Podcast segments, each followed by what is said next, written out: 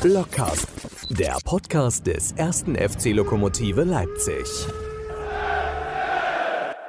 Ihr seid Fußball, wir sind Jobilities. Suchst du einen neuen Job oder hast Lust auf eine Veränderung? Dann bewirb dich bei Jobilities, dem neuen Sponsor des ersten FC Lok Leipzig. Mehr Infos unter jobilities.com/jobs in Leipzig. Da sind wir wieder, der Podcast des ersten FC Lok Leipzig. Viele Grüße ins winterliche Leipzig und die erste Frage gleich hinten dran, lieber Marco. Wie bist du denn aus der englischen Woche rausgekommen? Wie gefällt dir das, was dabei rausgekommen ist? Tja, da du mich ja direkt bei einem super Thema erwischt. Liebe Grüße an dich, äh, liebe Grüße an alle Lockcast-Hörer und äh, liebe Grüße an die, die liebe Grüße haben wollen. Tatsächlich habe ich noch eine ganze Weile über diese Ergebnisse nachgedacht. Hatte schon nach dem Chemnitz-Spiel so ein Gefühl, dass es eher, also mich persönlich so gefühlt war, war Lok nicht am Leistungslimit an dem Tag ähm, und es war eher so ein glücklicher Punkt. Klar, wenn du spät ausgleichst, ist immer glücklich. Und gegen Viktoria habe ich mich aber ja, ziemlich geärgert, weil, wie Chiba schon sagte, Almel schon sagte in der Bild, den Punkt musst du dann einfach mitnehmen und grundsätzlich auch, da muss ich Serge recht geben, zu Hause besser verteidigen. Also beim ersten Tor, was der Kütsch macht, können wir, können wir besser stehen. Da geht man nur Geleitschutz. Beim zweiten Tor gehen beide Innenverteidiger zum Ball, statt dass einer den anderen sichert. Und dann ist es auch noch, ja, Fufak versucht zu retten, was zu retten ist und hat dann auch noch Pech, dass der Ball so abgefälscht wird, dass Müller gar nichts machen kann. Also da habe ich wirklich lange dran zu knabbern gehabt. Das wurde nicht besser. Dann am Samstag mit meinem Verein kann ich vielleicht nachher noch was dazu sagen, wie man auch Fußballspiele verlieren kann. Also vier Punkte von möglichen neun ist, wenn du Spitzen in der Spitzengruppe mitmischen willst, zu wenig. Aber das weiß man ja im Probstheil, da weiß ja jeder selber. Steht mhm. ja keiner da und sagt, hey, geile Woche. Hm. Jetzt habe ich zwei, zwei Gründe dafür ausgemacht, für mich persönlich. Zum einen, der Präsident war nicht da. Und ja. zum anderen, äh, in beiden Spielen, die wir ja gesehen haben, geht es die ersten 20 Minuten ordentlich los. Dann äh, bricht das Spiel irgendwie ab. Nee, soll ich ja nicht sagen. Dann reißt der Faden. Und in der zweiten Halbzeit kommen wir dann nochmal zurück. Aber irgendwie fehlt einfach äh, über das gesamte Spiel gesehen, naja, die, wie sagt man dazu? Der Glockenschlag. Ist das nicht schön? Der Glockenschlag, ja. ja. Health Bells. Nee, ähm, tja, ja, der Spielfaden ist irgendwie gerissen. Es fehlt so die Konstanz, die mhm. Konzentration ich sag mal, 90 Minuten konzentriert runter zu spielen, ist wirklich schwer. Das schafft keine Mannschaft. Mhm. Wenn man Bayern in Wolfsburg gesehen hat, die müssten eigentlich dort äh, verlieren, äh, haben halt echt Glück, dass der Gegner da unkonzentriert ist. Aber auch anderen Mannschaften. Chemnitz bei uns, die ersten 20 Minuten, fand ich, waren die gar nicht da. Auch Viktoria hatte dann gerade in dieser Drangphase 65. bis 85. des ersten FC Lok eine Zeit, wo es überhaupt nicht souverän aussah. Dasselbe gilt für Hertha, das gilt für jede Mannschaft. 90 Minuten konstant zu spielen ist hundeschwer, aber es müssen deutlich mehr sein als die Anfangsphase und dann die Zeit, wo es um die Wurst geht, also die, die letzte, letzten 15 Minuten oder so. Das muss uns einfach gelingen, wenn wir da oben dranbleiben wollen. Wenn es uns nicht gelingt, ist meine jetzt auch ein Qualität, also dann ist das auch ein Qualitätsunterschied am Ende. Da muss man ehrlich sein, sagen, okay, das ist dann eben der Punkt, der uns noch nicht gelingt. Mannschaft zu jung oder keine Ahnung was. Müssen wir Abstriche machen, können wir nur von Spiel zu Spiel hoffen, dass es uns immer mal ein paar Minuten mehr gelingt. Jetzt habe ich ja nach dem Chemnitz-Spiel so manche gehört, die gesagt haben, haben, der Schiedsrichter, der ist jetzt dran schuld, dass wir nicht gewonnen haben, weil der nicht fünf Minuten äh, nachspielen lassen hat. Ich persönlich war der Meinung, bloß gut, dass er abgepfiffen hat. Ich habe nicht den Eindruck gehabt, in beiden Spielen, die, jetzt, äh, die ich gesehen habe, dass äh, zum, zumindest kurz vor Schluss Lok da irgendwas noch umgeschmissen hätte. Und ich persönlich dachte mir so, auch beim zweiten Spiel, naja gut, jetzt äh, nimmt man einen Punkt mit und dann gibt es das dämliche Tor noch. Eigenartig. Also beim Viktoria-Spiel, weil du, weil du den Schiedsrichter ansprichst, das darf man natürlich nicht vergessen. Tufak muss aus meiner Sicht einen Elfmeter bekommen. Hat der MDR auch gut aufgefangen, direkt davor davor war eine Kamera, der trifft ihn unten am Bein, da musst du schon mit davon ausgehen, dass du diesen Elfmeter eigentlich hast. Das ist eine Fehlentscheidung, den nicht zu geben. Dann steht es eher, ich glaube zehn Minuten eher steht es dann 1-1, ist noch mehr drin sozusagen. Aber Fakt ist auch, auf den Schiedsrichter können wir uns die letzten Spiele nicht schieben. Es ist ein hausgemachtes Problem. Und weiß nicht, ob du es mitbekommen hast, nach dem, nach dem Spiel jetzt gegen Viktoria gab es noch einen, einen, handfesten Streit am Zaun, weil manch einer wieder den Trainer, den Kopf des Trainers gefordert hat, andere sind dagegen. Es ist und bleibt schwer, ein Propstheiter Anspruchsdenken zu formulieren was die Menschen oder was manche Menschen dann nicht als wir wollen und wir werden aufsteigen verstehen. Ja, also dieses, diese Geduld im Propstei aus den Zuschauern rauszuholen und hochzuhalten, bleibt nach wie vor schwer. Ich glaube, da war aber natürlich auch viel Frust dabei. Wie gesagt, vier Punkte aus neun Spielen, das hatte sich jeder anders vorgestellt. Zumal ja die Signale aus dem Trainingslager, wir haben es ja auch äh, hier thematisiert, so waren, dass wir eigentlich ganz gut starten könnten. Tja, äh, wie heißt es so schön? Ich glaube, es war Jean-Paul Sartre, der sagte, äh, im Fußball verkompliziert sich alles durch die Anwesenheit des Gegners. Hm. Na, wenn wir jetzt mal den Gedanken aufnehmen und sagen, der Trainer, was könnte denn jetzt Trainer X, der neu dann wäre, was würde der denn jetzt kurzfristig ändern können? Äh, was heißt du kurzfristig zwischen den Spielen oder während des Spiels? Nö, jetzt, wir kriegen jetzt einen neuen Trainer. Was macht der denn jetzt mit der Mannschaft, die Ach er so. da vorfindet, äh, ganz schnell mal anders? Also, genau das ist eben die Frage. Was, was willst du, würdest du denn jetzt bewirken mit dem Trainerwechsel? Müssen wir jetzt gar nicht im Detail diskutieren, ja, aber nur mal theoretisch gesprochen, weil es ja die Forderung gibt. Almedin Schieber würde den Verein verlassen, brauchst du ja erstmal auch jemanden, brauchst du den Sportdirektor mit dazu. Mhm. Ist klar. Mhm. Der fehlt ja auch. So, dann hat die Mannschaft, trägt die Mannschaft ganz klar seine Handschrift. Die Spieler sind danach ausgewählt. Die Spieler haben drei Jahre fast mit ihm zusammengearbeitet. Wir befinden uns in einer, in einer Rückrunde, wo es noch 15, 16 Spiele gibt, die äh, hier und da noch eine englische Woche mit dabei hat. Ein Nachholspiel gegen Babelsberg zum Beispiel. Da ist wenig Zeit, um den Bock grundsätzlich umzustoßen. Also schöneren Fußball, schöneren Fußball, wenn es darum geht, den wirst du nicht sehen mhm. in der kurzen Zeit. Das mhm. ist Quatsch. Was du sehen wirst, wirst du, ist vielleicht effizienteren Fußball oder einfacheren Fußball, der vielleicht Erfolgs, der vielleicht Zweifel zielstrebiger ist. Aber das sind alles theoretische Modelle. Welcher Trainer kann jetzt, welcher Trainer kann, welchen Trainer kannst du bezahlen und und und. Aber jetzt drei Spiele nach, äh, nach dem Start ins Jahr 2023 den Trainer in Frage zu stellen, ist Quatsch. Das kann man in Ruhe im April oder Mai diskutieren, wenn man das wollte. Der Verein will es nicht. Der hat im Oktober mit Almedi Chiba verlängert. Das ist so. Das sollte auch jeder ins Auge fassen, der Chiba rausruft, weil also erstens ist es eine Minderheit, zweitens, warum sollte jetzt jemand im Verein Almedin Chiba entlassen wollen, mhm. aus rein sportlicher Sicht und auch aus rein ja, persönlicher Sicht sozusagen. Das ergibt keinen Sinn. Wir müssen uns nicht beim Trainer, sondern bei den Spielern Stück für Stück noch mehr verbessern, ja, mehr Erfahrung vielleicht, äh, noch mehr Leute, die vielleicht dann perspektivisch zum Beispiel Sascha Pfeffer ersetzen können und und und. Aber auch das ist doch ein Thema, was, also wo jeder wollte, wo jeder, wenn du sagst, wir brauchen bessere Spieler oder wir brauchen erfahrene Spieler, da sagt ja jeder Profiler, ja, stimmt, brauchen wir. Aber wer bezahlt sie denn? Mhm. Also solange wir es uns leisten können, irgendwie Pyrotechnik im Stadion abzufackeln und dafür Strafe zu bezahlen, das sind, das sind locker zwei, drei Spielergehälter im, äh, im Monat, je nachdem wie die Strafe ausfällt natürlich. Tja, die ballern wir dann einfach raus durch einen, durch einen Rauchtopf oder so. Mhm. Also da beißt sich ja die, wie sagt man, die Maus oder die Katze? Den Faden. Katze in den Schwanz.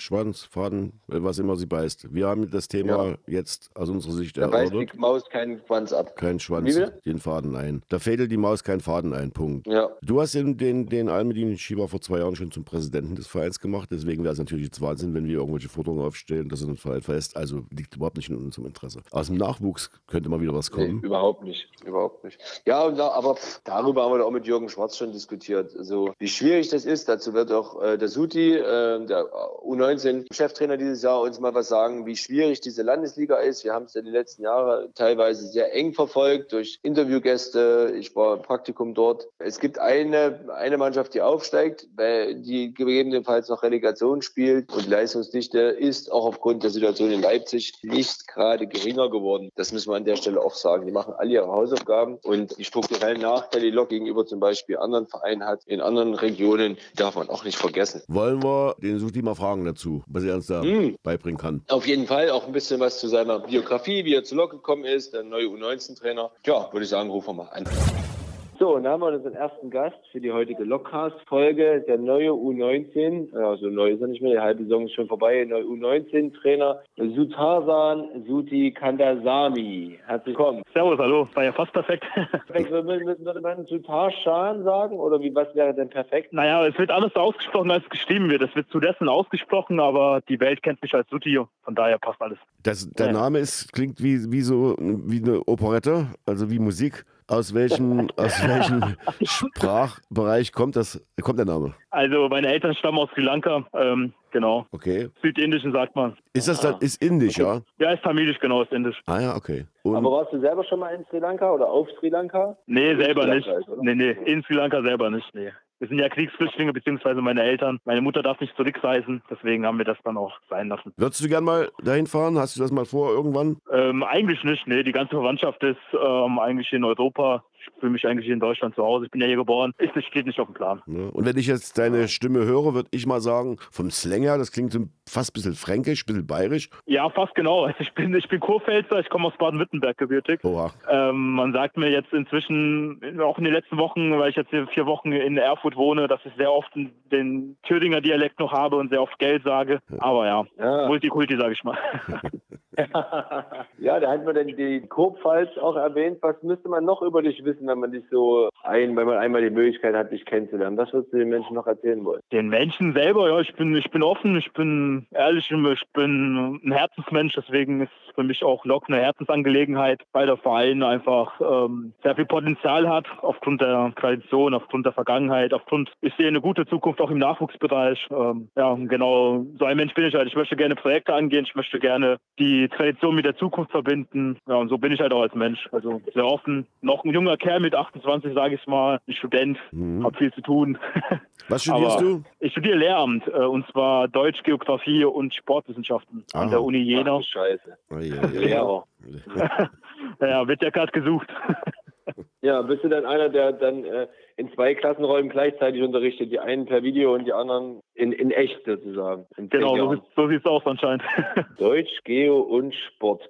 Sehr schön. Und das in Jena. Wie, wie bringst du denn das mit vier? Trainiert ihr vier oder fünfmal die Woche? Äh, Wir trainieren viermal die Woche, genau. Genau, viermal. Ja, also ich wohne äh, noch in Erfurt. Ich bin gerade in Leipzig auf einer Wohnungssuche. Es ist in Leipzig natürlich ein bisschen schwierig als Student da was zu finden. Richtig. Genau, und äh, studiere in Jena. Also das ist dann so, so eine Dreiecksfahrt immer hin und her am meisten wohl fühle ich mich wirklich in Leipzig, muss ich sagen, weil die Stadt einfach Multikulti ist, eine wachsende Stadt. Und ja, ja genau. Aber fährst du dann nach dem Training dann äh, nachts, abends noch nach Jena, um dann nächsten Tag in die Uni zu gehen? Äh, also nach Erfurt, um dann nächsten Tag nach Jena in die Uni zu fahren? Oder wie muss man sich das vorstellen? Genau, so sieht es aus. Also ich stehe auch gerade am Hauptbahnhof auf dem Gleis 8.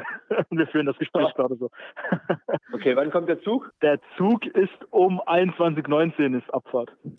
Okay. Ja, Zeit, ja. Wann bist du dann in, in Erfurt? In Erfurt, also vor meiner Haustür bin ich um 23 Uhr. Okay, dann gehst du schlafen und musst wann morgen in der Uni sein? Morgens um 8. Also ich habe zum Beispiel morgen Prüfung um 8.30 Uhr, da fahre ich los um, um 7 aufstehen tue ich so um 5 oder um 6 rum. Ah, okay, das, jeden, das viermal die Woche sozusagen? Das eigentlich fast jeden Tag, genau. Ich bin ja noch ähm, Grundlagenaufbaubereichsleiter bzw. Aufbaubereichsleiter von U12 ja. bis zu U15. Heißt, an den Tag, wo ich trainingsfrei habe, bin ich dann da und gucke mir Trainingseinheiten an oder tausche mich mit ähm, den sportlichen Leiter über die Ziele der U19 aus. Also eigentlich ist das fast eine Sechs-Tage-Woche. Ja, und wenn du jetzt, wenn du jetzt nach Leipzig ziehen würdest, dann würdest du jeden Tag von Leipzig zur Uni nach Jena fahren. Genau, ja. Wie lange fährt man da? Also mit der S-Bahn sind es knapp eine Stunde. Ja, das geht. Geht noch, ja. Ich meine, trotzdem, aber ich meine, Wahnsinn, 23 Uhr zu Hause, dann wirst du vielleicht noch irgendwie zur Ruhe kommen und irgendwie um 12 schlafen, dann hast du fünf Stunden Schlaf. Also das mache ich drei Tage, dann bin ich auf jeden Fall krank. ähm, das ist ja Wahnsinn. Ich unterstelle einfach mal, Suti, du hast keine Familie, oder? Nee, ich habe keine Familie. Gar keine also, Zeit, gar keine Zeit für Familie. Also außer jetzt natürlich deine Eltern und, und, und so weiter wahrscheinlich. Ja klar, meine Eltern, meine, meine Geschwister sind alle, alle in der Heimat und sind froh, dass ich hier beschäftigt bin. Also von daher, das ist gut. und sag mal, ist die okay. Arbeit bei Lok Leipzig mit dem Nachwuchs, ist es das alles wert? Oder sagst du, hm, hätte ich mir vielleicht doch vorher überlegen sollen? Nee, um Gottes Willen. Also ich habe es mir genauso vorgestellt. Klar, ähm, es war jetzt ein ganz großer Umbruch. Ähm, einige Stützen sind weggegangen, es ist ein neuer sportlicher Leiter gekommen. Und ähm, ist natürlich ein Anfang gewesen, ja, mit vielen neuen Trainer. Auch der U17-Trainer ist neu, äh, das Trainerteam ist neu, aber ähm, es macht einfach Spaß, jeden Tag mit den Jungs zu arbeiten, auch die Fans zu sehen. Ich bin auch sehr oft im Stadion, gucke mir die Spiele an. Ähm, teilweise, wenn wir Training haben, fahren welche auf dem Kunst, vom Kunstrasen da nebendran an der Straße vorbei und hupen. Also man sieht einfach, dass die Stadt hinter dem Verein steht und ist auch egal, ob hier jetzt äh, einer mit, mit der Dose wirbt. Ähm, für mich ist das die Nummer eins der Stadt und also das ist der Reiz für mich so zu sehen, eine Kultur, eine Fankultur reinzukommen, wo ein Verein auch von den Fans getragen wird. Und das kann man bei Lok sagen, ist zu 100 Prozent da. Jetzt haben wir ja in den letzten Wochen fast jeden Tag irgendwie lesen können aus dem Nachwuchsbereich, äh, dass es irgendwelche Pokale gab für unsere jungen Spieler. Und ist das ein Zeichen oder zeigt das den Gesamtzustand der Nachwuchsarbeit aus oder ist es bloß eine Momentaufnahme, weil es Hallenturniere waren? Nö, es ist keine Momentaufnahme. Also wenn ich jetzt drauf schaue, jetzt selber als Aufbaubereichsleiter in die U12 bis zu U15 hoch, haben wir eigentlich auch ähm, gut, sind wir gut besetzt. Es gibt natürlich Vereine oder NLZs, die uns einige Spiele Spieler abwerben. Da sind wir sogar inzwischen so weit, dass wir den Jungs eine bessere Argumentation oder eine bessere Zukunftsperspektive geben können. Das ist auch eine Arbeit von, äh, von unserem sportlichen Leiter, von Kodai Gülkot, aber auch von Thorsten Kracht und alle drumherum, die im Hintergrund eigentlich viel arbeiten. Und ja, also wenn man jetzt bei uns zum Beispiel jetzt in der U90 speziell schaut, haben wir jetzt im Pokal äh, Erzgebirge Aue geschlagen, ähm, haben schon gegen RB im Testspiel mal 3-3 gespielt. Spielen haben wir jetzt natürlich jetzt die nächste Pokalrunde dann auch gegen RB. Ich mache mir da keine Sorgen um den Nachwuchs. Wir sind da eigentlich auf einem guten Gleis und fahren da auch in der richtigen Richtung Auf dem richtigen Gleis, Gleis in der richtigen Richtung. Seit Jahren probiert der erste FC Lok mit der A-Junioren-Mannschaft aus der Landesliga in die Regionalliga aufzusteigen. Dieses Jahr ist wieder äh, besonders äh, schwierig, habe ich den Eindruck. Wie würdest du denn die Liga, äh, die Landesliga beschreiben, in der deine Mannschaft spielt? Und was ist denn eigentlich das Komplizierte dort, sich als Tabellenerster durchzusetzen? Ja, das ganz große Problem ist ja, dass wir als, ich sag mal jetzt etwas ähm, leistungsorientierter Verein natürlich aus Bedingungen kommen, wo wir vielleicht den Gegner nicht so richtig respektieren, vielleicht auch unterschätzen und natürlich unser Spiel aufweisen und dominieren das Spiel. Und dann ist natürlich die Liga auch so stark, dass ein Fehler stark bestraft wird und dann rennst du halt ein Tor hinterher. Wie jetzt das letzte Punktspiel gegen, gegen Bautzen, da, da müssen wir einfach hinkommen, dass wir mit einer gewissen Demut arbeiten, wir Trainer auch als, als Mannschaft zusammen und nicht zu sagen, ja, wir haben noch letzte Regionalliga gespielt in der U17 oder sowas, mhm. sondern ich habe das Gefühl, dass die Jungs jetzt verstanden haben, natürlich ein bisschen zu spät, aber dass wir, dass der Fußball nicht hier David gegen Goliath, groß gegen klein, gut gegen böse oder sowas, sondern dass es immer eine Sache von Mentalität ist und ähm, das verstehen die Jungs jetzt auch und ja, ich würde jetzt das Ziel, also das Ziel, was jetzt, ich glaube, das letzte Mal war vor zehn Jahren, hat mir Lutz erzählt, ne, dass eine U19 Regionalliga gespielt hat. Ich will es nicht ganz abschreiben. Im Moment sind es natürlich sechs Punkte, aber wir haben ja. nochmal den direkten Vergleich. Wir haben jetzt, jetzt hat äh, JV mal am Wochenende mal gestrauchelt. Wir haben auch noch Nachholspiele, also ich schreibe das nicht komplett ab. Jetzt hast du gerade gesagt, der 1. FC Leipzig hat in der Argumentationslinie Vorteile gegenüber anderen Einrichtungen in Leipzig. Kannst du uns kurz erklären oder verraten, was das denn für Vorteile sind, die der FC Lok Leipzig dazu bieten hat? Ja, also erstmal generell, wenn man es auf Sportliche schaut, natürlich die, die Ausbildung, ob das, ob das individuell, technisch, taktisch ist, ob das, ob das als gruppentaktisch ist. Ich würde auch sagen, wir haben aufgrund dessen, dass unsere erste Mannschaft in der Regionalliga spielt, natürlich einen größeren Zugzwang, sind, haben einen größeren Magnet natürlich da, auch aufgrund der Tradition. Die Jungs, die es bei anderen Vereinen nicht schaffen, kommen dann auch zu uns und ähm, machen sogar einen Durchbruch. Manchmal ist es leider so, dass sie dann wieder zurückwechseln und das ist der Vorteil innerhalb der Stadt. Suti, Nachwuchstrainer. Nee, Suti, nicht Kuti, sondern Suti. Sagte ich, Suti. Reisekader, kann man das so sagen? Ja. Früher hieß es Reisekader. Ja, auf jeden Fall. Ein, ein absoluter Reisekader, mehr Reisekader als äh, manch anderer zu DDR-Zeiten sein durfte, zumindest wenn es um die Westreisen geht. Wahnsinniges Pensum, muss ich sagen. Also wer sich das antut, klar, 28 ist noch einigermaßen jung. Dennoch, also ich meine, der musste sich auf seine Prüfung vorbereiten. Das wird er sicherlich im Zug irgendwie gemacht haben. Dann muss er aber auch sein Training vorbereiten. Er muss mit den Spielern kommunizieren, er muss mit den Eltern kommunizieren, er muss mit dem Verein kommunizieren. Er hat diese Stabsstelle da. Also ich will nicht tauschen, nee. muss ich ganz ehrlich sagen. Aber ich bin halt auch elf Jahre älter und habe das vielleicht mit 28 so ähnlich auch schon gemacht, habe es bloß nicht gemerkt. Falls Sie jetzt, liebe Podcast-Zuhörer, eine Wohnung haben und sagen, ich würde schon gerne immer mal einen Studenten bei mir wohnen haben, der nie zu Hause ist, weil er immer unterwegs ist, dann äh, schreiben Sie bitte eine Mail an den Verein und sagen, ich bin bereit oder so ähnlich. Richtig. Genau.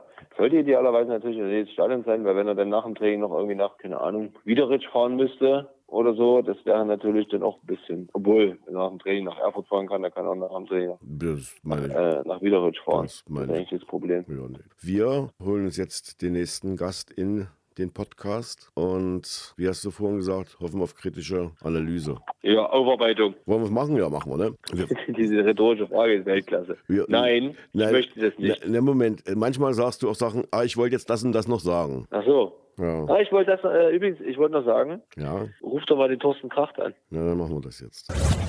Unser zweiter Gast heute Abend, der Vizepräsident und Sportvorstand des 1. FC Lok Leipzig, Thorsten Kracht. Schönen guten Abend, schön, dass du die Zeit genommen hast. Und gleich die erste Frage, wie ist dir die englische Woche mit den drei Spielen bekommen? Äh, ja, bevor ich die Frage beantworte, erstmal Hallo und äh, schönen guten Abend in die Runde. Mhm. Äh, ja, ich glaube, man kennt mich mittlerweile ein bisschen und dass ich doch jemand bin, der hin und wieder mal etwas kritischer sieht. Also ich finde die Woche total beschissen. Äh, nicht nur von den Ergebnissen jetzt Victoria Berlin. Ich fand es nicht wirklich gut, der Rückrundenstart. Habe mir da ein bisschen mehr versprochen insgesamt insgesamt, wie wahrscheinlich auch der eine oder andere. In meinen Augen haben wir ein gutes Spiel bei Hertha gemacht, aber jetzt auch nicht so überzeugend, dass wir da zwingend gewinnen müssen, sondern durch einen individuellen Fehler der Hertha-Bubis gewinnen wir das Spiel. Äh, es war jetzt nicht so, dass wir die Hertha an die Wand gespielt haben. Wir zeigen eine super Moral gegen Chemnitz, aber wenn wir ehrlich sind, äh, wenn Brückmann das 3-1 macht, verlieren wir das Spiel auch. Das heißt also, ja. auch da mit einem gewissen Quäntchen Matchglück und einer guten Moral der Mannschaft und einem Willen, holen wir da noch einen Punkt.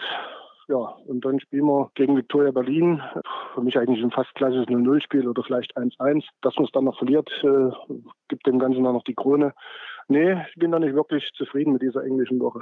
Aber nicht nur wegen des Victoria-Spiels, sondern weil ich allgemein die Leistung in allen drei Spielen nicht wirklich gut von unserer Mannschaft fand. Tja, wie, woran, woran hängt aus deiner Sicht? Ja, es setzt sich leider das ein bisschen fort, was wir geglaubt haben mit äh, guter Arbeit im Trainingslager, äh, was ja in der Hinrunde schon ein Problem gewesen ist, dass wir einfach zu viele Gegentore bekommen und Gegentore nicht, weil wir irgendwie über den Ball hauen oder weil der Torhüter zweimal vorbeigreift oder weil jemand zweimal ein Eigentum macht, sondern obwohl wir immer wieder in Überzahl sind hinten, schaffen schaffen wir es einfach nicht, ja, äh, Gegenspieler erfolgreich am Abschluss zu hindern, kriegen wieder viel zu viele Gegentore. Und dann wird es irgendwann mal nicht reichen, dass du immer im Rückstand hinterher rennst und dann irgendwann Spiele halt nicht mehr gewinnst, siehe Chemnitz, oder Spiele verlierst, siehe Viktoria Berlin. Und wenn uns das nicht gelingt, dass wir konsequenter in der Defensivarbeit sind, und da meine ich jetzt nicht nur die vier Leute aus einer, aus einer äh, Viererkette Abwehr, sondern da meine ich allgemein diese Galligkeit, diese Gierigkeit, Zweikämpfe gewinnen zu wollen, dem Gegner den Ball abnehmen zu wollen, mit einer Macht ein Tor zu verhindern, zu verteidigen, dann wird es schwierig. Äh, da hilft uns auch eine gute Offensive nichts.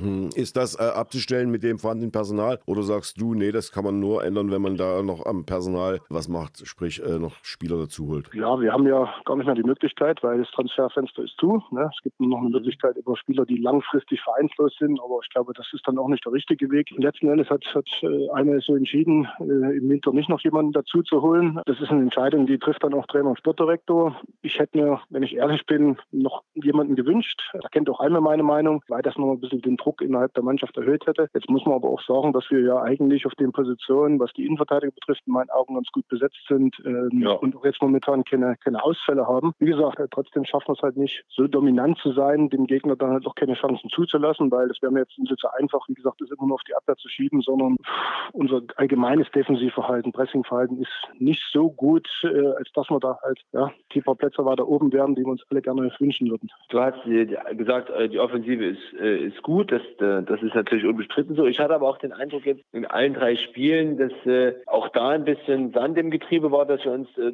zuweilen schwer getan haben. Gegen Chemnitz kommen wir durch Umschaltmomente, am Anfang durch, durch zwei Chancen, äh, zu zwei Chancen. Ähm, aber so mit dem Ball hatte ich den Eindruck, ist, ist auch noch nicht so überzeugend. Das wäre für mich der zweite Punkt gewesen, den ich jetzt hier an, angesprochen hätte. Ja, völlig, völlig richtig. Also man muss da schon mal unterscheiden. Also ich unterscheide immer zwischen Offensive und Defensive und für mich ist eher Offensivspiel Spiel ein Defensivspiel, weil da sind immer alle elf beteiligt. Ne? Und unser Offensivspiel ist in dem Sinne, bin ich völlig bei dir, nicht so gut, als dass wir uns so viele Torchancen rausarbeiten. Ne? Das war auch schon bei Hertha so, dass wir jetzt gesagt haben, boah, ja. Mein Lieber, die haben aber Glück, Hertha, dass die hier nicht 2 hinten liegen zur Halbzeit, weil da gab es eine Torchance von, von Jamal in der ersten Halbzeit, wenn ich mich so recht daran erinnere. Ja. Chemnitz, ja, wir neigen immer schnell dazu zu sagen, oh, wir sind, haben losgelegt wie die Verrückten, wir haben toll angefangen. Ich muss manchmal mich ein bisschen wundern, was so die Phasen betrifft. Ne? Der eine sagt, wir haben tolle 30 Minuten gehabt, wir haben eine tolle erste Halbzeit gehabt. Ich sehe oftmals nur gute 10 Minuten. Mhm. Dann wird es ein bisschen weniger. Deswegen bin ich da bei dir. Auch das Offensivspiel insgesamt und auch da gehört jetzt nicht nur die drei, vier offensiven Leute dazu, sondern die ganze Richtig. Mannschaft ist halt auch noch nicht auf dem Level, wo wir schon mal waren. Und ja, wie gesagt, deswegen haben wir gehofft, durch ein wirklich gutes Trainingslager, durch auch dort ja, wirklich gute Trainingseinheiten, ja, dass wir da einen Schritt weiter sind und mit mindestens sieben Punkten, das war so meine innere Hoffnung, da eigentlich starten. Jetzt sind es halt leider nur vier. Das zentrale Anspiel immer äh, Jamal in der Mitte, das haben die anderen Mannschaften wahrscheinlich mitgekriegt. Da ist kaum noch irgendwas zu holen. Spielen wir zu wenig über die links und rechts außen? Nee, das würde ich jetzt gar nicht sagen. Das es mitgekriegt haben, sonst hätte Jamal kein Kopfballtor gemacht. Also das ist ja eine der Stärken und wir können ja jetzt nicht Jamal irgendwie zu einem hängenden Spitze machen oder zu einem Flügelstürmer und da irgendwie nee. eine Kreativität zu machen. Das wäre auch, glaube ich, ein falscher Ansatz. Ja, natürlich muss man sagen, performt doch nicht jeder Spieler auf seinem Top-Level. Wenn das der Fall sein würde, dann können wir ganz oben mitspielen. Ist das nicht der Fall? Und da gibt es ja leider ein paar Spieler, die äh, gut sind. Ich will gar nicht sagen, dass wir da schlecht sind. Wir sind da ganz gut. Aber ganz mhm. gut heißt halt, dass wir vier Punkte machen und nicht sieben. Und da würde ich es gar nicht an einer einzelnen Person festmachen. Das sind in meinen Augen ja, ein bisschen zu viele, die, die so ein bisschen mitschwimmen. Und äh, ein bisschen mitschwimmen heißt halt dann genau das, wo wir da momentan uns auch in der Tabelle befinden. Das ist ja auch ein Trend, den ich jetzt nicht erst seit drei Spielen sehe, sondern ich glaube, wir haben die letzten sieben Spiele nicht zu null gespielt. Wir haben aus den letzten sieben Spielen nur zwei Siege geholt. Das ist ja schon ein bisschen länger. Ne? Ähm, und Deswegen hoffe ich mal, dass wir mit den drei Spielen, die wir jetzt vor der Brust haben, dass wir wieder in die andere Richtung treiben können. Das ist ja immer, ich bin ja dann trotzdem letztlich ein positiver Mensch. Ähm, du kannst ja mit einem Sieg bei TB, den ich jetzt mal voraussetze, da würde ich auch gar nicht darüber diskutieren wollen, ohne dass man jetzt irgendwie diskutierlich über den Gegner spricht. Aber es gibt halt einfach Mannschaften, ja. müssen wir, die müssen wir schlagen. Ähm, und zu denen gehört halt auch Viktoria Berlin, haben wir leider nicht geschafft. Denen gehört auch TB. Ähm, dann haben wir das Nachholspiel Babelsberg wo wir einfach auch wieder was gut machen müssen, wo wir Punkte brauchen und dann haben wir Greifswald zu Hause. Also ähm, da ist ja trotzdem immer noch wieder alles möglich, um mal einfach ein paar Plätze nach oben zu klettern, ohne dass ich jetzt gleich jetzt irgendwie euphorisch werde und sage, oh, da ist ja noch ja. eins oder sowas drin. Ne? Da ist zumindest mal eine bessere Anzahl von Punkten und eine bessere Platzierung als jetzt drin. Das muss auf jeden Fall und muss das Ziel und der Anspruch für die, für die Rückrunde oder die jetzt folgenden Spiele sein. Wenn wir auf die Tabelle oder wenn wir auf die Tabelle gucken, haben wir mit Rot-Weiß Erfurt eine Mannschaft, die Tabellenführer ist mit 17 Spielen. Das heißt, mit mindestens einem Spiel weniger als die Mannschaften dahinter. Der BFC hat schon 19 Spieler, die anderen 18. Ist das so ein, so ein Beispiel oder ist es besonders ärgerlich vielleicht, dass ein Aufsteiger da vorne mitmischt, der jetzt nun auch nicht gerade auf Rosen gebettet ist und uns eben nicht gelingt? Naja, also erstmal ist Erfurt, glaube ich, kein normaler Aufsteiger. Ne? Der kommt aus der Landeshauptstadt nee. Thürings. Der hat, glaube ich, also das machen sie ganz clever. Da kenne ich noch so einen anderen Verein in Leipzig, die auch immer Understatement machen und sagen, oh, wir haben so Halbprofitum. Das macht Erfurt auch ganz gut und verkauft sich immer noch als Aufsteiger. Das ist aber kein normaler Aufsteiger. Wenn man sich allein die Offensive anschaut, dann sind das schon Spieler, die alle überdurchschnittlich gut sind. Und ich werfe jetzt neu, dass ein Halula irgendwie für 800 Euro brutto in Erfurt spielt. Also von der Seite verkaufen sich da ganz gut, haben aber, glaube ich, einen Etat, der wird irgendwo dort in diesen, in diesen Möglichkeiten liegen, wo wir auch sind. Sie haben die Euphorie mhm. mitgenommen, die haben die Punkte gemacht, auch jetzt äh, in Lichtenberg, da kommt natürlich ja. ein Matchstück dazu, ne? da schießt irgendwie der ja. Grundlinie einer den Rücken und dabei geht ins Tor. Also Dinge gibt's, die gibt's gar nicht, aber das passieren sie gerade. Aber in so einer Saison gleicht sich sowas immer mal aus und auch Erfurt wird noch mal eine Phase dabei haben, wo sie vielleicht mal nicht punkten, wo wir hoffentlich in Erfurt gewinnen. Also von der Seite bleibt es ausgeglichen bis zum Ende und am Ende wird es halt so sein, die Mannschaften, die wirklich am konstantesten ist, wird am Ende oben stehen. Und das, wie gesagt, ärgert mich ein bisschen, dass wir zu wenig Konstanz haben, ne? dass wir zu viele Spiele dabei haben, wo wir so unser, unser Können, was da da ist, nicht immer annähernd 100 Prozent auf den Platz kriegen. Hm. Wie gehen die Spieler mit solchen äh, Erkenntnissen um? Tja, da würde ich mir auch ein bisschen mehr Selbstkritik manchmal wünschen. Ne? Ähm, Gebe ich ehrlich zu, da muss man die Mannschaft auch mal langsam ein bisschen mehr an die Pflicht nehmen. Ich bin schon selbst für mich dafür verantwortlich, dass ich mal eine englische Woche einigermaßen fit überstehen kann. Ne? Und gerade nach einer Winterpause. Ne? Also da bin ich dann ein bisschen, wenn dann schon der eine oder andere sagt, boah, tiefer Boden. Und ich höre das ja selbst. Also, das habe ich sogar auch von euch teilweise gehört. Ne? Oh ja, die haben jetzt drei Spiele gehabt, mein lieber Scholli, bei so tiefen Boden. Ja, Entschuldigung, also drei Spiele nach einer Winterpause, das ist das Mindeste, was man verstehen kann. Noch dazu, wenn ich zwei Heimspiele habe und einmal nach Berlin fahren muss. Ne? Wir sind ja nicht im Europacup, wo ich zwei Tage durch die Gegend fliege, sondern äh, da warte ich schon, dass die Spieler dann auch sich so professionell auch zu Hause verhalten und auch nach den Spielen, dass sie mal drei Spiele über 90 Minuten locker durchspielen können. Ja? Und das ist so ein Punkt, wo ich doch ein bisschen Kritik auch an der Mannschaft üben muss. Wie ist denn das, weil du sagtest, äh, da wünschst du ein bisschen mehr Selbstkritik. Was bedeutet denn so, so eine Woche jetzt für das Miteinander? Also tauchst du jetzt, äh, bist jetzt Samstag beim, beim Training aufgetaucht oder, oder Sonntag, nicht wahrscheinlich eher Samstag, und hast dort dir den einen oder anderen gegriffen oder wie, wie regelt ihr das intern? Wie läuft das ab? Naja, ich bin ja da auch ein bisschen ruhiger geworden. Ich glaube, normalerweise wäre ich da mal, ich habe solche Trainer ja erlebt mit Felix Magath, wo du sagst, ne, das bringt ja eigentlich gar nichts, dass dann irgendwie eine Strafeinheit oder ein Straftraining irgendwie machst. Das ist ja mehr so eine mentale, eine Kopfgeschichte, ne? dass du, dass du dich nicht ergibst, ja, wir waren eigentlich nicht schlecht und das meine ich auch damit so ein bisschen Selbstkritik. Ich habe, glaube ich, in drei, vier Interviews gehört, ja, wir waren nicht schlecht, wir haben die ersten 30 Minuten, wir haben die erste Halbzeit, wo ich sage, Freunde, die ersten 10 Minuten fand ich waren okay, aber jetzt auch nicht überragend gegen Viktoria Berlin. Und da jetzt gleich eine ganze Halbzeit oder 30 Minuten draus zu machen, ja, deswegen wird man da sicherlich auch ein bisschen mit einer Mannschaft mal, mal, mal sprechen. Aber es ist jetzt nicht so, dass ich mich jetzt irgendwie in die Kabine hocke. Ich glaube, das hat eigentlich schon ganz guten Griff. Und ich habe da auch ein bisschen die Hoffnung, dass die Spieler da auch merken, hey, äh, da ist ein bisschen mehr drin und da müssen wir uns auch ja, mal wieder als Truppe zusammenraufen, dass wir halt die nächsten Spiele dann auch erfolgreicher spielen. Ich werde jetzt nicht losschlagen und jetzt durch die Kabine rennen. Das ist in meinen Augen noch der falsche Zeitpunkt, weil das muss man ja der Truppe lassen. Ne? Sie spielt Qualität Fußball ist nicht gut, aber sie zeigt zumindest immer noch eine Moral. Ne? Das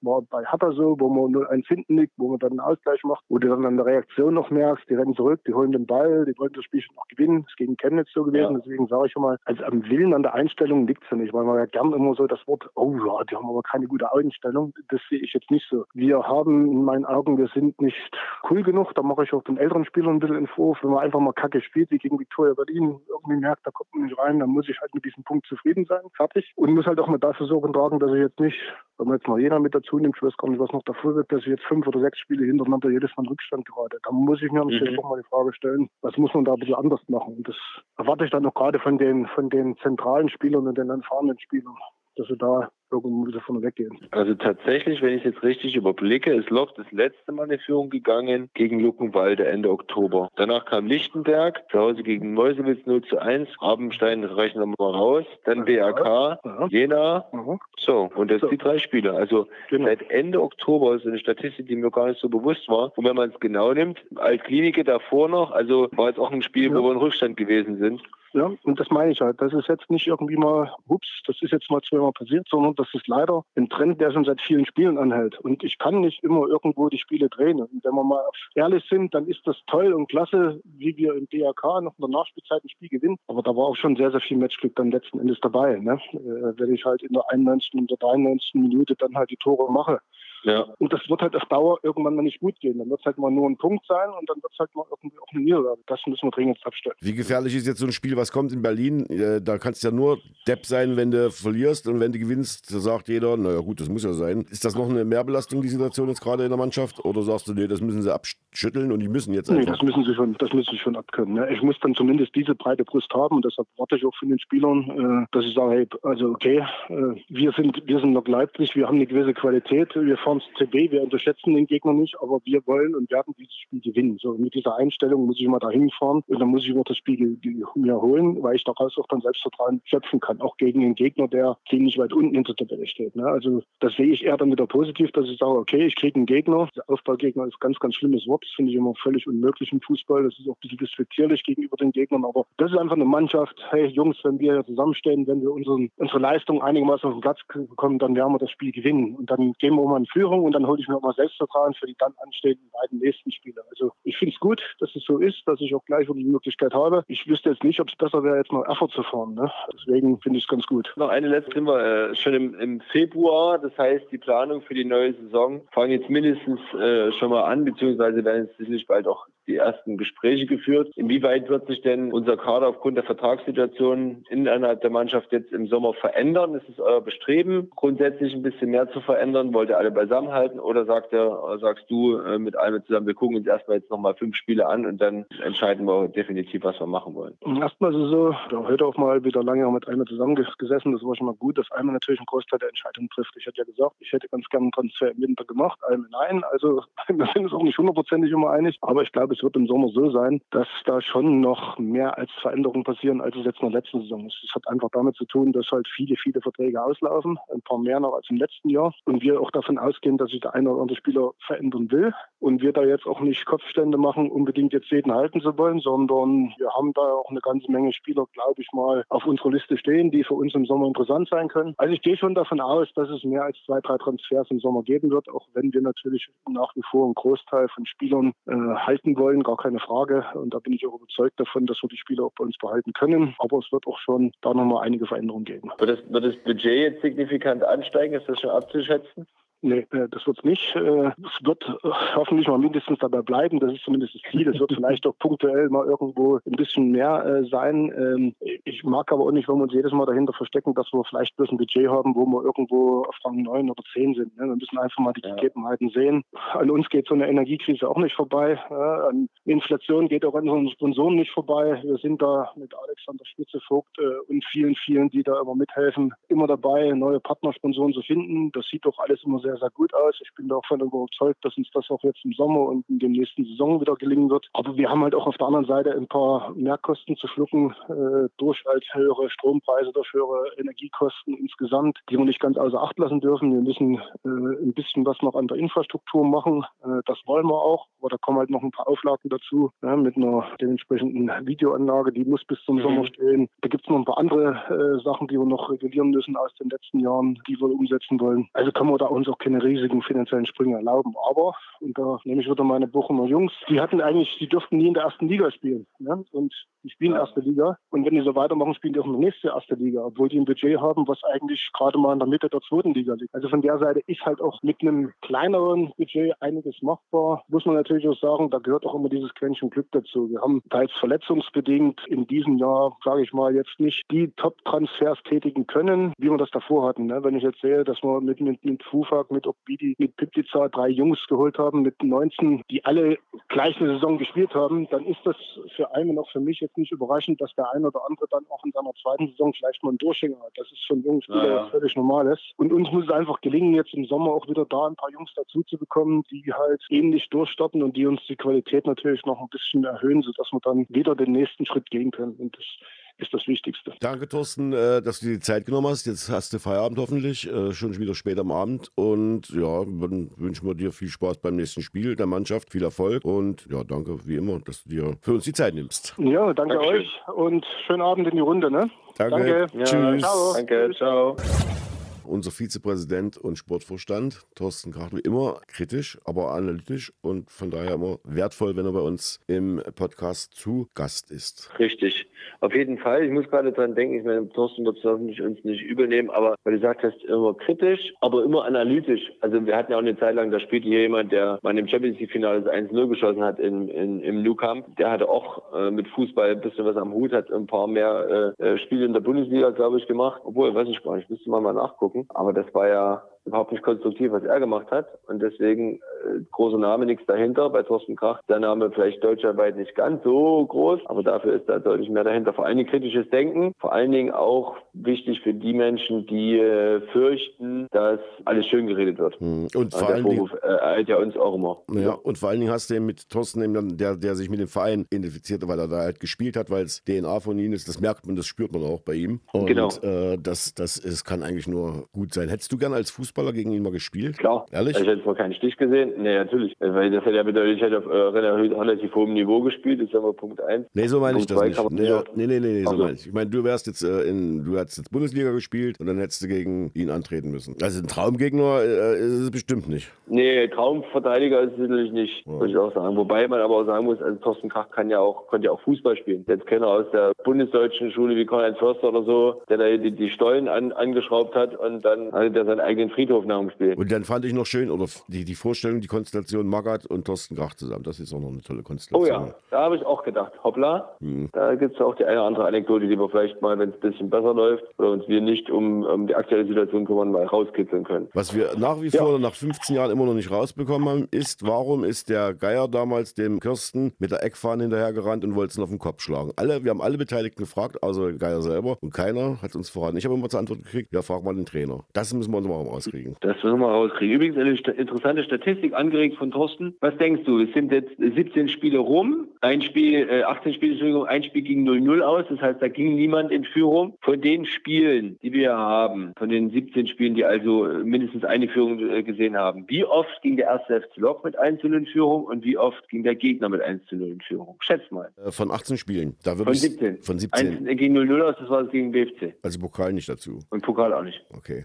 Dann ja. denke ich mal, ist das in dem Verhältnis ein Drittel sind wir in Führung gegangen und zwei Drittel nicht. Das hat der Teufel gesagt. 6 zu 11 tatsächlich, du hast vollkommen recht. Ja. Sechsmal hat der erste FC geführt, vor allen Dingen die ersten Saisonspiele war das gegen Hertha, gegen TB, ähm, was haben wir da noch gehabt? Erfurt natürlich, logisch, 1-0 Sieg, da, da ist schwer, äh, jemand anderes in Führung gehen zu lassen. Bei Viktoria zweimal geführt, wobei ich nur als einmal Führung ähm, gezählt habe. Das heißt, von den sechs Führungen, haben wir ja schon gesagt, ähm, passieren fünf in den ersten zwei Monaten, eine dann noch im Oktober und insgesamt elf Mal, nein, zweimal im Oktober, insgesamt elf Mal, das ist wieder die Standort meiner Urgroßeltern, insgesamt elf Mal ähm, gerät der erste F-Block 1-0 in Rückstand. Elf Mal mal. Aber, aber, aber, Statistik, aber Statistik, wenn du mal so auf die anderen Statistiken, äh, meinetwegen Angriffsstatistik schaust oder Passstatistik, nehmen wir mal die Passstatistik, warte, da ist Log Platz 2 nach Cottbus. In der Passquote sind wir auf Platz 1. In der Schlüsselpässe sind wir dann komischerweise, warte, auf Platz 7. Aber wir sind äh, Vorwärtspässe erfolgreich auf Platz 2 hinter Cottbus. Äh, erfolgreiche Pässe im Angriffsdrittel auf Platz 3. Flanken erfolgreich auf Platz 5. Am meisten gefallen. Wenn Sie sich jetzt fragen, woher weiß der Thomas Franzke das alles, dann äh, wird Thomas Franzke welche Seite empfehlen? Na, Statistiken.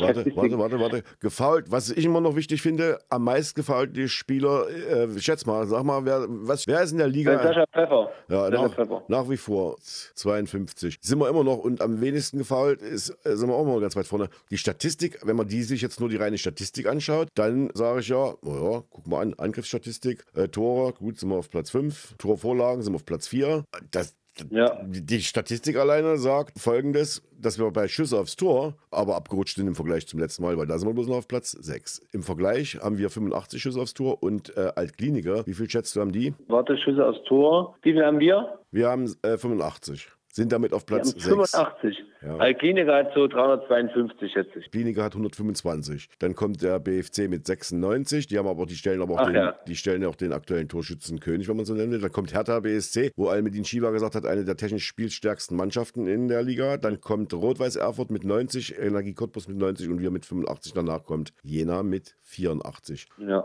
ja das aber es spricht ja eher für Ineffektivität, oder? Wenn wir so weit oben stehen und. Äh naja, irgendwie, irgendwie, die, irgendwie verzeichnet die Statistik. Na, im Schnitt sind wir ja irgendwo auf Platz 3, 2, 3, 4, würde ich jetzt aus allen Statistiken hier mal rausrechnen schnell. Also ich habe übrigens die Statistik bei ostsport.tv. Ich dachte, die Seite wolltest du noch bewerben. Ostsport.tv, bitte schauen Sie sich dort die Statistiken an. Und nicht in der Toni Franz, äh, Thomas Franzki Datenbank. Ja. Es gibt noch ein paar Grüße, Thomas, die möchte ich loswerden. Und äh, dann noch äh, auch an dich und dann möchte ich kulturell, wir haben auch Bildungsauftrag historisch noch äh, was, was dazu sagen. Und zwar grüßen wir zum einen den Chefredakteur und Zeitungsredakteur des Loco Wunschkonzertes und gratulieren ihm noch nachträglich herzlich zum Geburtstag. Ja, gibt es dann Torte äh, beim nächsten Mal, wenn junge, wir ihn sehen? Bitte? Kriegen wir da ein Stück Torte, wenn wir dann ihn das nächste Mal sehen? Und ich hoffe doch sehr, wenn es nicht nach Fastenzeit ist. Da können wir uns ja nächste Woche drin drüber unterhalten, was in der Fastenzeit nicht geht. zu fasten ist. Aber ähm, auf jeden Fall ein Stück Torte, ich bin dafür zu haben. Liebe Grüße zum Geburtstag. Wir grüßen, also ich persönlich grüße auch den André aus Merseburg. Mhm. Da wird jetzt nicht viel sagen, Andreas Nasseburg, da gibt es ja den einen oder anderen. Mhm. ähm, ich bin am Samstag beim Tropenleuchten gewesen. Mhm. Ähm, war total Tropenleuchten im Zoo, na, kennst Und äh, eigentlich wäre ich nie im Leben drauf gekommen, Samstagabend dort in Zoo zu rammeln, zu dieses Tropenleuchten. Erstens Tiere, ja, okay. Äh, und zweitens aber äh, werden wir ja nicht die Einzigen sein. Und da haben mir schon Freunde erzählt, geht da nicht hin, das ist so voll. Also ich war schon sehr angespannt. Am Ende war es aber sehr schön, weil wir offensichtlich einen Tag erwischt haben, wo es nicht so voll war oder die es besser im Griff hatten. Gondwanaland, das war schon in Ordnung. Und meine Kinder, ich war eigentlich froh, dass wir um sieben dann aus dem Gondwanaland raus waren und dachte, ach schön, jetzt Kinder ins Bett und dann Couch. Ach nee, wir können dann noch ins Aquarium gehen. Das ist neu in Leipzig, ja auch erst zur Hälfte eröffnet. Die Krokodile und wer da alles noch fehlt, wer da noch bei denen noch mal jetzt frisch gemalert wird, äh, die kommen erst noch. Jedenfalls stehen wir dort vor diesem halbrunden Tunnel mhm. und ich stehe neben dem Mann und der sagt auf einmal, du machst das ganz gut mit dem Lockruf. Mhm. Ja, und sagt, ja, ich höre euch immer und so weiter und so fort. Also und der stellt auch liebe Grüße an dich, Thomas, so würde ich es mal interpretieren. Äh, du warst ja nicht dabei. Und deswegen liebe Grüße an den anderen aus Merseburg. Äh, über das habe ich dann rausgefunden, dass es eben der andere aus Merseburg ist, der mit seinen beiden Kindern dort war und regelmäßiger Lokcast und Lokführer ist. Vielen Dank dafür. Wenn wir uns die Lobhudeleien, es gab vor zwei Wochen äh, eine Mail, da hat jemand, Jens aus Leipzig geschrieben, dass wir doch fälschlicherweise zweimal ineinander im Podcast behauptet haben, dass irgendwelche Spiele abgesagt wurden. Die Spiele wurden nicht abgesagt, die Spiele wurden nur verlegt. Ja, ja. also du meinst, die Kritik war, dass wir es zweimal in Folge falsch gesagt hätten, obwohl wir es gar nicht falsch gesagt haben. Ja, doch haben wir schon. Wir haben gesagt, äh, das Spiel ist aufgrund des Schneefalls und des nicht bespielbaren Platzes abgesagt. Ja. Und dann hat ist er korrekt eigentlich. Naja, und dann hat er geschrieben, der Jens aus Leipzig, das ist nicht richtig, weil die Spiele werden verlegt und verschoben und nicht abgesagt. So, ich, ich wollte ja Aber bloß, für den Moment sind doch abgesagt und werden neu terminiert eigentlich. Ich wollte es ja bloß, ich wollte ja bloß weitergegeben ja, haben. Gut. Aber, aber Jens ist eine ein, ein herrliche Überleitung, wo wir beim Grüßen sind. Wenn Sie Jens Reinke heißen mhm. und warum auch immer Lockruf gerade hören oder Lockhast, bitte melden Sie sich. Erinnern Sie sich an Jörg von Tora und Margarete Schreiner, Markus, bitte melden Sie sich. In der Stasi-Unterlagenbehörde gibt es eine Stasi-Unterlage, eine Stasi-Akte zu Ihnen, die äh, man dort mit dem entsprechenden Forschungsauftrag Stasi und der erste FC Lok einlesen, einsehen kann. Aber niemand kennt diesen Jens Reinke, denn diese Stasi-Akte ist sehr, sehr interessant und man würde gerne mal mit Ihnen darüber sprechen, ob das alles tatsächlich so passiert ist. Die Vermutung liegt nämlich nahe, dass diese Person gar nicht existiert und man vielleicht einfach nur dort die Statistik schön wollte, was der Fuchs was. Hm. Also sollten Sie tatsächlich existieren, auf diesen Namen hören oder jemanden kennen, der auf diesen Namen hört und mit Lok zu tun hat, dann bitte. Man kann jetzt auch googeln, dann stellt man fest, gibt in den Zeiten an der Universität Leipzig, der ist es nicht. Wieso darfst du denn jetzt irgendwelche Stasi-Unterlagen lesen von irgendwelchen Leuten, ob es die gibt oder nicht? Wie geht das denn? Na, du kannst einen Forschungsauftrag stellen und dann sozusagen wird dir der Name ähm, dort gegeben. Ah ja. Tatsächlich. Okay. Also das ist ja ein paar hundert Jahre her. Wie gesagt, ähm, wir würden uns gerne mal mit dieser Person unterhalten. Aber der braucht jetzt keine Angst haben, dass er da im, im Bruno-Plache-Stadion in die Geschäftsräume geführt wird, in irgendeinen Schreibtisch, wo die Lampe nach oben geklappt ist und wir dann erstmal ihn da verhören. Das äh, wollen wir nicht. Ja, und Hände unter die, Hände unter die Oberschenkel ja. und wollen, ähm, wollen, genau, damit wir dann die Geruchsprobe für die Hunde entnehmen können. Ja. Nee, nee, nee, so Wollen wir schon, dürfen wir aber nicht, sagen wir es mal so. Ja. Ist richtig, oh. genau. Und zu guter Letzt, Kulturbeitrag, ne, kann sich noch erinnern, aus welcher Region unser erster Gast heute kam? Ja, seine Eltern, ja. Aber wo ist er denn geboren und wo ist er aufgewachsen? Ach so, in der Pfalz meinst du jetzt? In Na, aber ja, genau, in der Kurpfalz. In der Kurpfalz. Ja. Die Kurpfalz für dich als alten Historiker, da klingeln natürlich sofort äh, alle Glocken. Ja. Sagt man das so? Weil nämlich der Pfalzgraf bei Rhein welche wichtige Position im Heiligen Römischen Reich Deutscher Nation innehatte? Der war Spielkoordinator. Spielkoordinator, fast. Also ich lese mal kurz vor. Es gab den Erzmundschenk. Ja, wie wir alle wissen, war das der König von Böhmen. Ja. Es gab den Erzbruchsess, den Erzmarschall, den, äh, den Erzkämmerer, den Erzschatzmeister und den Erz Bannerträger. Diese wurden ausgeführt, diese Tätigkeiten von den weltlichen Fürsten, die gemeinsam mit den drei geistlichen Fürstbischöfen den Kaiser im Heiligen Römischen Reich einst wählten. Nachzulesen in der Goldenen Bulle von 1356. Du weißt das natürlich. Nun aber meine Frage nochmal. Mhm. Welche dieser Tätigkeiten gehörte dem Pfalzgraf bei Rhein? Schenk, Erzmundschenk, Erztruchsess, Erzmarschall, Erzkämmerer, Erzschatzmeister oder Erzbannerträger? Na, ich würde sagen, entweder Erzmundschenk oder Bannerträger. Falsch. Das ist der Primacy and Recency-Effekt, der hier zuschlägt, wie, wie wir alle wissen. Das erste und das letzte, was ich sagte, ist im Gedächtnis geblieben. Das in der Mitte hast du vergessen. Der Erztruchsess war der Pfalzgraf bei Rhein. Zweite Frage, Thomas. Mhm. Ähm, was macht denn so ein Truchsess? Steuergelder verprassen. Ich möchte zitieren, der Truchsess hatte ein ganz wichtiges Amt, denn er machte nämlich Folgendes. Im Heiligen Römischen Reich hatte seit der Gründung Ottos I. ein Fürst als Truchsess die erste Schüssel auf die Tafel des Kaisers zu setzen. Mhm. Wenn das mal nichts ist. Mhm. Also wenn du jetzt zu Hause die erste Schüssel, äh, wenn deine Frau oder dein Sohn die erste Schüssel auf die, deine Tafel stellt, die Essenstafel natürlich, dann ist das dein Truchsess. Weißt du, warum die Kellner heutzutage noch beim Einschenken des Weines den Arm auf den Rücken legen? Den Arm, wo sie die Flaschen nicht in der Hand haben, logisch. Warum das so ist? Nein.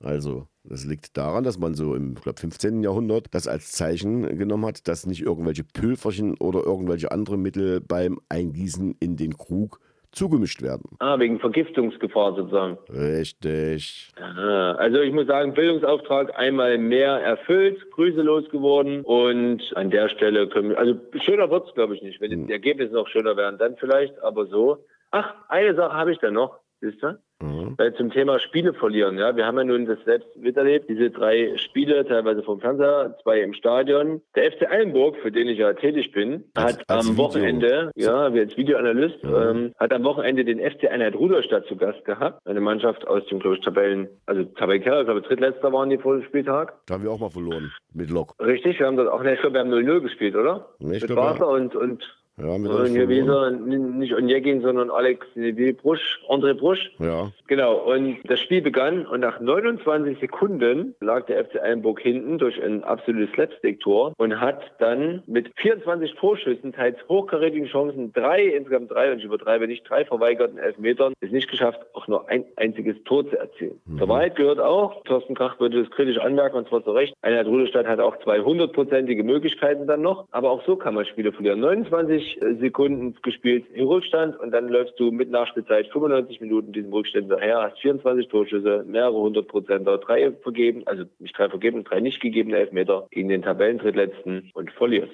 Kannst du dich noch an die Saison erinnern, als wir äh, in fast jedem Spiel in Rückstand geraten sind, aber wir alle dachten, das ist ja normal, das kriegen wir schon hin. Dieses Gefühl habe ich dieses Jahr ja, nicht. Ja, äh, dieses Gefühl habe ich dieses Jahr schon irgendwie, aber es ist irgendwie nicht diese hundertprozentige Überzeugung, dass es wirklich klappt. Es scheint eher so ein, na, kann ich jetzt nicht in, in Worte fassen. Ich finde, es ist nicht, insgesamt nicht überzeugend, mhm. wie wir die letzten drei Spiele aufgetreten sind. Aber das kann sich alles schnell ändern. TB, Babelsberg und Greifswald sind die nächsten drei Gegner. Zwei davon zu Hause, das ist natürlich super. TB auswärts, da haben wir, glaube ich, letztes Jahr 0-0 gespielt. Stichwort nicht gegebenes Tor. Damals Jane wird sich erinnern. An einem Freitagabend im im Februar, glaube ich, war das. Ähm, da gibt es also einiges aufzuholen. Hoffen wir mal, dass wir dann nächste Woche, Achtung, dann sind wir wieder aus dem Stadion, zum einen Lockruf, zum anderen machen wir aus dem Lockhast im Stadion, Positives berichten können über diese zwei Spiele gegen Babelsberg und zuvor gegen TB. Herrlich, herrlich. In diesem Sinne, Bundesgartenschau. Tschüss. Lockhast, der Podcast des ersten FC Lokomotive Leipzig.